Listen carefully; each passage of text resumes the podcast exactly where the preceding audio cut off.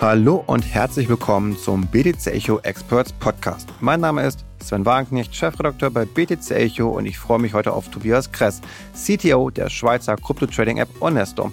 Durch die Zusammenarbeit mit der Incor Bank und einer Hochsicherheitsverwahrung in den Schweizer Alpen schreibt man sich auf die Fahne, ein besonders sicherer Kryptobroker zu sein.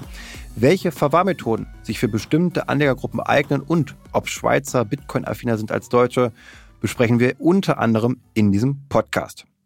Ja, hallo Tobias. Du hast ja zuvor, vor deinem Leben in der Kryptobranche bei der Credit Suisse gearbeitet, also ganz traditionell und warst dort aber auch schon aktiv an dem Thema ja, Kryptowährung und Bitcoin dran. Und da wird mich jetzt an der Stelle erstmal interessieren, wie bist du sozusagen von der Credit Suisse in den im Kryptosektor gelandet. Mhm. Ja, hallo Sven. Erstmal äh, vielen Dank, dass ich heute bei dir hier im Podcast sein darf. Ähm, ja, das stimmt. Ähm, ich habe äh, einen Großteil meines Lebens im Bankenumfeld verbracht, äh, zum Schluss bei der Credit Suisse. Ähm, ich war dort bis Januar 2018, äh, zum Schluss unter anderem verantwortlich äh, für das Online-Mobile-Banking ähm, habe die letzten ein, zwei Jahre während der Credit Suisse, meiner Credit Suisse Zeit immer wieder versucht, die, die Banken doch in Richtung äh, äh Bitcoin oder Kryptoadaption zu bewegen. Ähm, bin aber der Credit Suisse leider mit dem Vorhaben kläglich gescheitert. Ähm, man sagte irgendwann mal wortwörtlich äh, vom C-Level zu mir, Bitcoin will never be a topic in my bank. Ähm, musste dann ein bisschen schmunzeln und habe dann die Bank äh, im Januar 2018 verlassen und äh, beschäftige mich seitdem ähm, professionell mit der Entwicklung von ja, technologischen Lösungen für Bitcoin und andere mhm. Kryptowährungen. Dann schauen wir mal, ob die Credit Suisse das irgendwann bereuen wird, vielleicht, dass sie damals Nein zu Bitcoin gesagt hat. Vielleicht rufen sie dann nochmal an und wollen dann doch wieder Informationen haben. Dauert vielleicht aber noch ein bisschen. Die haben ja noch andere Themen gerade auf dem Schirm. Und mir würde mich interessieren, okay, dann, dann war diese Zeit bei Credit Suisse zu Ende. Du wolltest ja unbedingt dann 100% Krypto machen und Du hattest mir vorher erzählt, du hast so etwas wie einen Social Key Recovery entwickelt. Was, was war das für, für eine Anwendung, die du da mhm. gemacht hast? Ähm, wir haben in, angefangen in 2018 ein Wallet zu entwickeln, ähm, das eine Social Key Recovery hatte. Ähm, der Hintergrund der Überlegung war der, ähm, wir alle kennen die Zahlen, das ist mittlerweile Tausende, vielleicht sogar Millionen Bitcoins ähm, verloren gegangen sind, weil die User ihren Private Key verloren haben. Und habt ihr diese berühmten Beispiele mit dem Menschen, der die Mülldeponie ausbaggern wollte, weil da seine Festplatte mit dem Private Key, glaube ich, zu 20.000 Bitcoins drauf war. Ähm, und da habe ich überlegt, wie kann man im Prinzip ähm, dieses Risiko eliminieren. Und äh, die Lösung, die wir damals entwickelt äh, hatten, war ein sogenanntes äh, Social ähm, Key Recovery. Das bedeutet, es war eigentlich ein ganz normales Non-Custodial Wallet, äh, Single Signature, aber wir haben ähm, den Private Key in mehrere Teile unterteilt ähm, und haben die verteilt. Ähm, Teil blieb bei dir, ein Teil blieb bei uns und ein Teil ähm, bei deinen Freunden und, und Verwandten, ähm, sodass du mit dieser Lösung jederzeit, wenn du dein dein Handy verloren hast und dann mit dem Private Key verloren hattest und du konntest einfach dann dir ein neues Handy kaufen, die App wieder runterladen und dann mit Hilfe deiner Freunde ähm, den Private Key wiederherstellen. Hm, dabei ist es ja nicht geblieben. Das heißt, dann bist du dann irgendwann auf Onesto zugestoßen, du warst selbst noch Dienstleister für die Tätig und dann hast du immer gesagt, okay, da habe ich Bock drauf. Das ist eine coole Crypto-Trading-App, die die da bauen äh, und jetzt steige ich damit ein. Ja, also vielleicht noch ein Hintergrund zu dem Social Recovery, ähm, so ein bisschen die Erfahrungen. Ähm, ich war lange Zeit wirklich ein Befürworter davon, dass man, dass man Non-Custodial-Lösungen eigentlich pushen sollte bei Kryptowährungen. Ähm, dann die, die, der Betrieb von diesem Recovery Wallet hat mir aber ein, eine wichtige Lektion über die, die Psychologie ähm, der Krypto-User gezeigt. Und zwar, ähm, kein Mensch denkt gerne darüber nach, dass er mal irgendwie sein Private Key verlieren könnte. Das ist genauso wie kein Mensch gerne über seinen Tod nachdenkt. Deswegen haben die wenigsten Leute ein Testament. Ähm, genauso deswegen hatten die wenigsten Leute ähm, ein Backup von ihrer Festplatte. Ich meine, jeder weiß, die Festplatte geht irgendwann kaputt. Es ist nur eine Frage, wann. Mhm heute bei den meisten Anbietern, äh, bei Microsoft oder Apple, geht das alles automatisch über die Cloud. Das ist Problem entschärft. Aber niemand hat früher wirklich die wenigsten Leute, vielleicht ein paar IT-Nerds, konsequent mhm. Festplatten-Backups gemacht. Und genauso haben wir auch festgestellt, dass ähm, obwohl wir eine super einfache Lösung hatten mit dem Social Recovery und jedes Mal, wenn du die App gestartet hast und noch keine Freunde als Protektoren bestimmt hast, also deine Wiederherstellungsdaten noch nicht verbreitet hast, ähm, gab es Leute, die haben das einfach ignoriert. Die haben gesagt, ah ja, ja, mache ich morgen, mache ich morgen. Weil dieser Gedanke, ich muss was aktiv tun, um, um mich vor einem wirklich schlimmen Ereignis zu schützen, der, der blockiert uns. Kein Mensch denkt gerne an, an negative Ereignisse oder an Sachen, die wirklich schlimm für dich sind. Ähm, das, das führt dann einfach zu so einem, zu Übersprungshandlungen oder, oder ja, psychologisch, also man verdrängt das. Ähm, und daraus haben wir einfach gesagt, es ist egal wie einfach und sicher eine Non-Custodial oder eine Recovery-Lösung ist, ähm, es bleibt immer noch bei einem gewissen Anteil, und der ist leider nicht zu klein, der Menschen dieser Bequemlichkeitsfaktor, dass man denkt, Mensch, kann ich morgen noch machen und irgendwann ist morgen zu spät. Ähm, und aus diesen Erfahrungen, die wir da gemacht haben, ähm, ist dann halt die, die bei mir die Überzeugung gewachsen, ähm, Non-Custodial-Lösungen haben sein, ihre Berechtigung für einen gewissen Anteil der User. Aber es muss auch für einen mindestens genauso großen Anteil der User, ich würde sogar sagen, vielleicht für die Mehrheit der User, äh, noch eine andere, bessere Lösung geben, wo man einfach solche Prozesse wie ich muss mich selber drum kümmern, ähm, den, den Usern abnimmt. Hm, und wie Machst du das selbst mit deinen eigenen Kryptowährungen? Hm. Ich mache es mit meinen eigenen Kryptowährungen so, dass ich äh, nicht, nicht alle Eier in einen Korb lege. Ähm, ja, ich habe natürlich äh, einen Teil meiner Coins äh, in, der, in unserer Custodial-Lösung, ähm, habe aber natürlich auch Coins in dem Self-Custody. Ähm, ich denke, das ist eines der Grundprinzipien, die jeder Krypto-Investor weiß. Ähm, Diversifizierung ähm, reduziert das Risiko, insbesondere halt auch in Bezug auf die Verwahrung. Und ähm, ich persönlich benutze beides. Hm. Ist ein guter Punkt, den du ansprichst, weil unter dem Wort Diversifizierung verstehen viele immer nur die Assets, die man diversifiziert, aber nicht deren Aufbewahrung. Und daher finde ich es auch wichtig, eben zu sagen, schon nicht alle in einen Korb legen. Und das bei Gold kennt man es ja auch. Man kann den Goldbarren zu Hause bei sich haben in der Schublade, den Goldbarren in der Bank oder ein Goldwertpapier haben, je nachdem. Und je nachdem, was ich brauche, macht Sinn vielleicht, das auch aufzuteilen in verschiedene Bereiche, weil man mir eingebrochen wird zu Hause ist mein Goldbarren weg. Gut, bei der Bank kann auch was vielleicht passieren, aber so kann man es dann eben aufteilen. Und ähm, das machen, glaube ich, zu wenig. Und ich kann mich auch an die Geschichte gut erinnern zu dem auf der Müllhalde. Wir hatten ihn mal interviewt gehabt, sogar mhm. auch bei uns im Magazin, äh, was er für Anstrengungen unternimmt, auch oder versucht, das jetzt wieder zu bergen, diese Festplatte gegen den Willen des Staates so ein bisschen, wo es auch zu Konflikten gekommen ist. Und das sehe ich als großes Problem eben auch an bei vielen, weil du sagst, es sind nur wenige Leute und ich glaube, es sind auch nur wenige Leute, die das wirklich verantwortlich selbst aufbewahren, die das machen. Eben auch diese Fragen, was ist, wenn ich mal sterbe, irgendwie auch Ne, kann ja mal morgen gegen Bus laufen, sozusagen. Was ist dann mit meinen Kryptowährungen? Und das ja, ist ein guter die, Punkt. Also die, die, die, die Self-Custody hat viele Risiken ähm, und, und die für, ich sag mal, den, den normalen User schwer zu handeln sind. Das ist das Sterbefallrisiko. Das sind aber auch Sachen wie Naturkatastrophen. Ich meine, wir haben im Ahrtal gesehen, wie schnell ähm, es auch in Deutschland eine Naturkatastrophe ein Haus vernichten kann. Es kann Feuer sein. Einbruch äh, oder auch Erpressung, Diebstahl. Äh, es gibt einfach so viele Szenarien. Ähm, es gibt Leute, die können das. Also wer, wer halt, ähm, ich sag mal, eine gewisse Affinität für IT-Security-Themen hat oder so, ähm, der, der weiß, dass es Konzepte gibt und all diese Risiken äh, zu mitigieren. Aber das ist halt, glaube ich, kein, kein, kein Ansatz mhm. für, für die Masse. Ähm, und ähm, ich glaube halt mit einer wirklich seriösen Verwahrlösung, ähm, die auch eine, eine, eine richtige Sicherheit bietet, von der regulatorischen Sicherheit, ähm, ist für viele Menschen ähm, das ganze Risiko armer. Ja, zumal wir sprechen ja vor allem über Kleinanleger, die haben ja noch die Auswahl, aber gerade wenn es um institutionelle Investoren geht, also die müssen ja, glaube ich, dann auch eine Drittverwahrung machen. Die können sich jetzt nicht den Ledger in die Schublade legen. Ja. Dann kriegen die Ärger wahrscheinlich. Oder glaubst du, dass es irgendwann auch mal im institutionellen Bereich so eine Art Selbstverwahrung geben wird? Oder das siehst du gar nicht, oder? Nee, das sehe ich gar nicht, weil ähm, wir sehen gerade ja auch, ich meine, gerade im institutionellen Bereich, ähm, immer stärkeres Outsourcing auch in der IT. Es geht alles in die Cloud und wenn eigentlich Unternehmen heute kaum noch eine eigene IT-Infrastruktur betreiben, ähm, dann, dann passt einfach in diese nicht mehr vorhandene IT-Infrastruktur, würde auch eine, eine, eine Storage-Solution nicht mehr reinpassen. Also ähm, wir sehen gerade im Storage-Bereich wirklich, dass sich Anbieter, die dieses, diesen Service professionell anbieten, herauskristallisieren und, und dort wird sich dann ähm, werden sich die Assets konzentrieren. Mhm. Nun hat man natürlich den Fall jetzt gehabt, FTX, der Zusammenbruch, viele hatten dort ihre Kryptowährung liegen, ja, trauern denen jetzt nach und es hat ja, glaube ich, schon bei einigen dazu geführt, dass sie eher mal mit der Selbstverwahrung dann auch geliebäugelt haben, zu sagen, okay, das mhm. möchte ich nicht, dass mir das jetzt nochmal passiert, bei einem anderen Broker vielleicht oder so.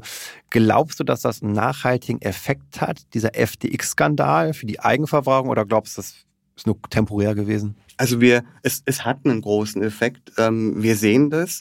Ähm, ich glaube, es wird, ähm, ja, es wird die Eigenverwahrung äh, fördern. Ich denke, es wird aber auch Lösungen wie, wie unsere Lösung fördern. Also wir sehen ganz klar im Moment äh, Asset-Zuflüsse.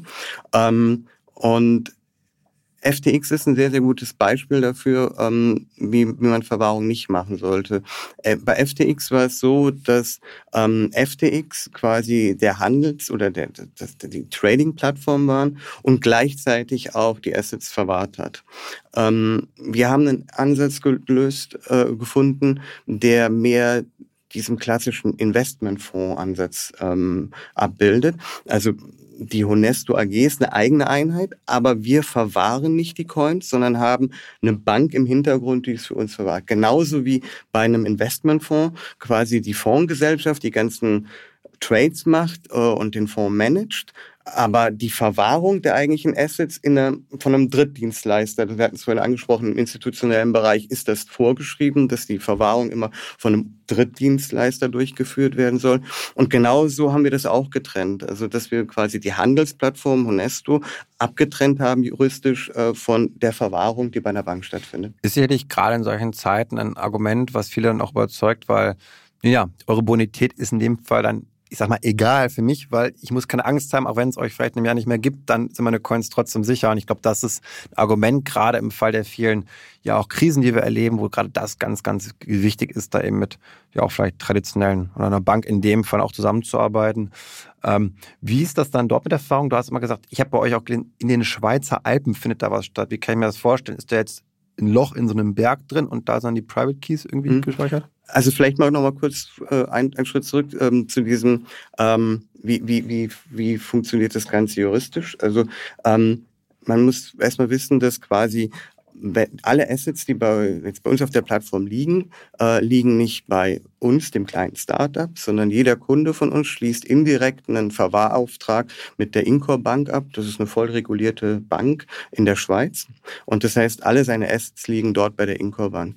Ähm, wir haben dort gar keine Zugriffsrechte. Das heißt also nur ähm, der Kunde kann im Prinzip dort zugreifen. Ähm, in die Incorbank ist natürlich nach den IT-Richtlinien für Banken verpflichtet, äh, auch entsprechende Backups zu haben und ähm, hat sich halt dafür entschieden, ein Backup wirklich in den Schweizer Alpen zu haben. Also wer sich ein bisschen in der Schweiz auskennt, die Schweizer Alpen sind, äh, sind durchlöchert wie der Käse. Äh, dort gibt es halt große Rechenzentrum auch in den Bergen, wo halt dann die ähm, entsprechenden Backup-Dateien dort in, in entsprechenden ehemaligen Bunkern liegen. Ähm, und so halt gegen wirklich jegliche Naturkatastrophen oder Kriege oder mhm. sonst was gesichert sind. Nun sprechen wir ja gerade vor allem über Custody, über die Verwahrmöglichkeiten, die es so gibt. mich würde da interessieren, siehst du da gerade irgendwelche auch Trends, falls man überhaupt von sowas sprechen kann, gibt es da Trends bei Wallet, bei Wallet-Lösungen, wie man Coins verwahrt? Mhm. Ähm, also wir, wir, sehen, wir sehen im Prinzip gerade ähm, zwei Trends. Also zum einen ähm, auf der, auf der ähm, auf der Non-Custody-Seite bilden sich so verschiedene Trends raus, die ich mal so hybride Lösungen nenne. Ähm, das ist auf jeden Fall was. Also ähm, wir sehen dort äh, verschiedene Anbieter, die Lösungen anbieten, dass zum Beispiel verschlüsselte Backups des Private Keys dann in der Apple Cloud gespeichert werden. Interessanter Ansatz, aber meiner Meinung nach nicht äh, das, äh, ja, die beste Lösung. Ähm, kann gleich noch was sagen, wie, wie eine gute Hybridlösung aussehe. Also das ist so ein Trend, dass wir sagen, ja, ich habe eine Non-Custody-Lösung, aber ich habe irgendwo ein Backup bei einem Custodian.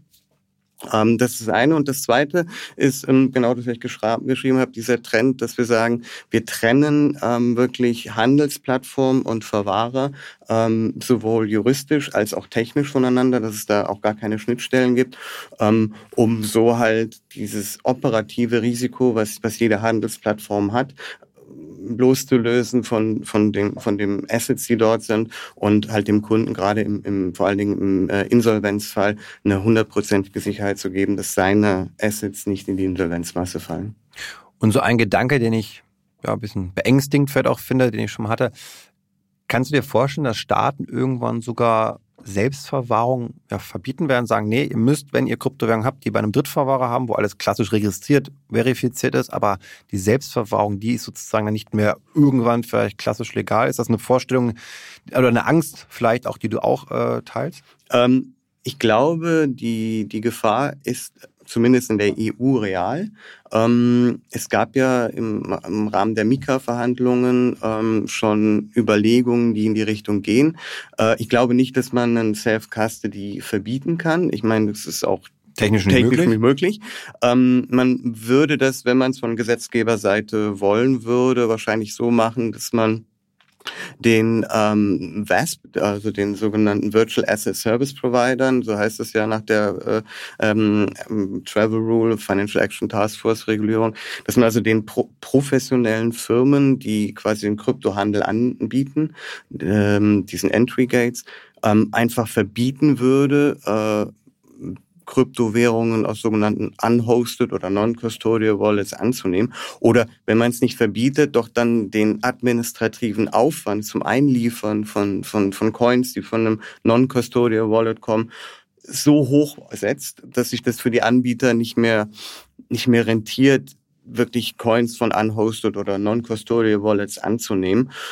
Und damit schneidet man den Kryptomarkt dann quasi in zwei Bereiche. Es gibt diesen regulierten Custodial-Markt und es wird dann halt immer noch den unhosted äh, geben, das sind dann vielleicht die, die Grey Coins. Also wenn man es versuchen würde von Gesetzgeberseite, dann in, in diese Richtung. Ähm, in der EU hat man so Tendenzen schon gesehen. Sie haben sich zum Glück in der aktuellen Mika-Regulierung nicht niedergefunden, also nicht niedergeschrieben gefunden. Äh, ich glaube, die Kuh ist aber noch nicht ganz vom Eis, zumindest in der EU. Ähm, und äh, man sollte das auf jeden Fall ähm, sehr eng verfolgen, was da passiert. Mhm. Nun gilt die Schweiz ja als durchaus liberal und aufgeschlossen, auch im Kryptobereich. Siehst du sogar die Chance, dass die Schweiz vielleicht sogar profitiert davon, wenn es ringsherum überreguliert wird oder immer, immer strenger wird und die Schweiz, sage ich mal, da mehr Optionen einfach bietet, dass dann auch mehr Geschäft dort stattfindet und der vielleicht auch Finanzstandort Schweiz dadurch wieder nochmal etwas mehr an Attraktivität ja, zurückgewinnt? Mhm. Also generell die Regulierung in der Schweiz ist nicht schwächer als in, im Rest der EU. Ähm, die Schweiz hat, glaube ich, den großen Vorteil gehabt, dass sie ähm, sehr, sehr schnell eine Regulierung hatte ähm, und sehr, sehr schnell rechtliche Klarheit hatte. Äh, hauptsächlich indem man gesagt hat, wir, wir behandeln eigentlich Kryptowerte genauso wie alle anderen Assets. Das war dieses Schlagwort ähm, der technologieneutralen Regulierung. Ähm, und das hat eigentlich den Unternehmen der Schweiz schon vor drei, vier Jahren eine sehr gute Rechtssicherheit gegeben und das hat die Attraktivität des Standorts ausgemacht und dazu geführt, dass, dass wirklich sehr viele Unternehmen sich in der Schweiz angesiedelt haben. Also es ist mittlerweile ein beachtlicher Wirtschaftsfaktor geworden, die ganze Kryptobranche. Ähm, und zeigt wirklich ganz schön, es braucht nicht unbedingt unbeschränkte Liberalität, sondern es braucht einfach klare, verlässliche Normen die dann auch eine gewisse Konstanz und Beständigkeit haben, so dass man als Unternehmen sich darauf einstellen kann und, und dann sein, sein Business auf den bestehenden Regulierungen aufbauen kann. Mhm. Wird zumindest auch erklären, gerade so Zug zum Beispiel, wo ja viele dann auch teilweise aus Berlin Foundations dann dorthin mhm. gezogen sind, weil sie irgendwie ihre, dort ihre Foundation, ihre gründen konnten, irgendwie mit Kryptowährungen eben auch drin. Äh, das heißt, das ist dann vor allem die Regulatorik, gut, Steuermäßig ist auch attraktiv, muss man einfach sagen. Im Vergleich zu Deutschland sind das enorme Unterschiede. Oder gibt es noch einen anderen Grund, wo du sagst, okay, deswegen ist die Schweiz für den Kryptosektor attraktiv? Mhm. Es gibt ganz viele Gründe. Also der eine Grund ist ähm, zum Beispiel, ähm, dass die Schweiz ein sehr, sehr tief in der Verfassung verankertes ähm, Eigentumsrecht hat. Also zum Beispiel die Schweiz ist eines der ganz, ganz wenigen Länder, äh, was niemals in seiner Geschichte den privaten Goldbesitz äh, verboten hat. Äh, alle anderen Länder in der Europa oder auch in der USA ähm, hatten zum Beispiel während dem Zweiten Weltkrieg den privaten Goldbesitz verboten. Das heißt, man musste also sein privates Gold zu einem festen Umtauschkurs an den Staat zurückgeben. Ähm, sowas ist in der Schweiz undenkbar. Also Eigentumsrechte sind dort ein sehr, sehr heiliges und hohes Gut. Ähm, der zweite Grund war das äh, Schweizer Stiftungsrecht. Also, äh, sagen wir mal so, der Startschuss für die Kryptoszene in der Schweiz war sicherlich äh, 2014 die Gründung der Ethereum Foundation, ähm, die dort halt ähm, die positiven Aspekte des Schweizer Grün äh, Stiftungsrechts ausgenutzt haben. Ähm, ja, und dann denke ich halt auch einfach entsprechendes Know-how, was vorhanden ist durch die Hochschulen, also ETH. Und auf diesem Hintergrund bildete sich dann einfach sehr früh, 2014 schon, ein Ökosystem, was jetzt eigentlich seit neun Jahren ähm, sehr gut wächst und äh, ja mittlerweile halt ähm, sich auch gegenseitig ähm, ja beflügelt und äh, neue Unternehmen äh, anzieht. Mhm. Neben diesen ja auch harten Faktoren ist so ein Soft-Faktor, das kommt mir persönlich zumindest so vor, wenn ich jetzt in Zürich bin oder in Zug, dass gerade auch so das Thema Bitcoin zum Beispiel bei vielen, vielen, die offener sind, also auch jetzt gerade institutionelle oder so. Also ich war mal auf Beispiel auf einer Konferenz letztes Jahr, Finanz 22, und da waren eben vor allem institutionelle ähm, Menschen auch und das war viel positiver gegenüber Bitcoin, also auch die nicht im Kryptobereich arbeiten, waren deutlich positiver, also viel weniger Vorbehalte hatten die Menschen gehabt. Und da meinte einer mal zu mir, ja, wir in der Schweiz sind ja auch so ein bisschen immer staatsskeptisch und da passt der Bitcoin ganz gut rein, sozusagen auch in unsere An ja, wie wir so sehen die Dinge, also anders als in Deutschland vielleicht auch nochmal. Gibt es da so einen Mentalitätsunterschied, der sich gerade durch Bitcoin da, da zeigt? Definitiv, definitiv. Also die Schweiz ist wirklich, äh, ich würde mal sagen, skeptisch gegenüber dem grundsätzlich skeptisch gegenüber der Politik. Ähm, das basiert wahrscheinlich auf der Tatsache, dass es ähm, die einzige wirkliche Basisdemokratie ist, wo es also viermal im Jahr Volksentscheide zu verschiedenen Themen gibt. Ähm, man hat so ein bisschen mehr die Einstellung, dass man mehr eigenverantwortlich ist und dass man Sachen selber in die Hand nimmt und auch selber regelt und sieht Politiker und den Staat eher so als etwas bessere Verwaltungsbeamte an. und Bitcoin ist natürlich äh, als ganz als Konstrukt gelebte Selbstbestimmung ähm, und und sowas ähm, ja ist natürlich sehr sehr kommt da sehr sehr gut an, weil es spricht wirklich die die die Werte dieses Landes an. Hm. Ja, mich freut es auf jeden Fall, dass wir mit der Schweiz immer auch so eine Art nochmal einen Herausforderer haben, eben wo man eben sehen kann, okay, so kann man es halt auch machen, noch mal eine Alternative auch hat, so EU dann einfach. Und ich glaube, das belebt auch vielleicht den ganzen Sektor und hilft dabei, dass wir alle ja ähm, diese Maßenetablierung irgendwie schneller erreichen mit Hilfe der Schweiz. Und dann würde ich sagen, wünsche ich euch noch viel Erfolg mit der Crypto Trading App Honesto, dass ihr da ja eben sicheres Trading anbietet und ähm, euch, liebe Zuhörerinnen und Zuhörer, ja, wünsche ich auch alles, alles Gute. Sage bis zum nächsten Mal und ciao.